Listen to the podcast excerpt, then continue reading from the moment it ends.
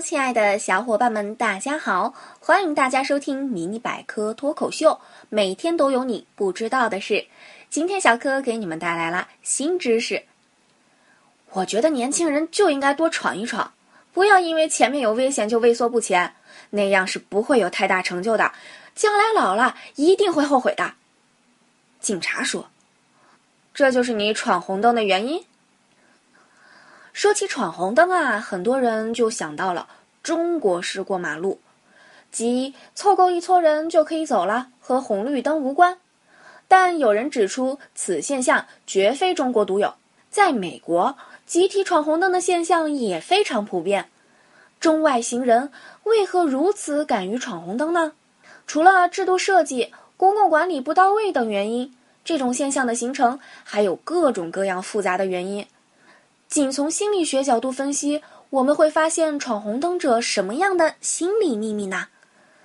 其实很多人都有从众心理。你看到大家都过马路，虽然是红灯，但是大家都走，你不走就会显得有点奇怪。或者刚好赶时间，正烦着红灯那么久的时候，有一群志同道合、与时间赛跑的人蜂拥而过。那么，我们为什么想闯红灯？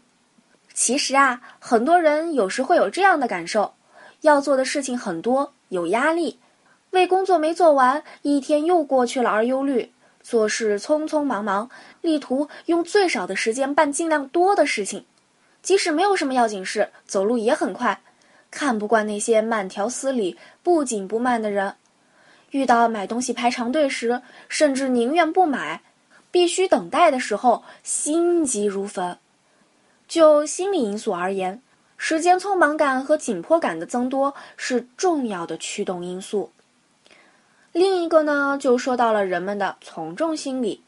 对于这些在是否闯红灯的决定上徘徊的人，从众心理起着比较重要的作用。一旦看到有其他人做出了闯的决定，他们就有可能跟从。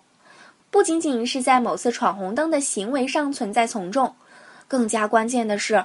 观念上的从众，把闯红灯看成是见怪不怪的事情，看成是社会大多数人都在做的事情，逐渐的闯红灯就固化为一种习惯，成为常态。其实啊，大家都知道闯红灯不对，但是为什么行人闯红灯的情况并没有减少？我觉得主要有几点原因。首先就是缺少惩罚。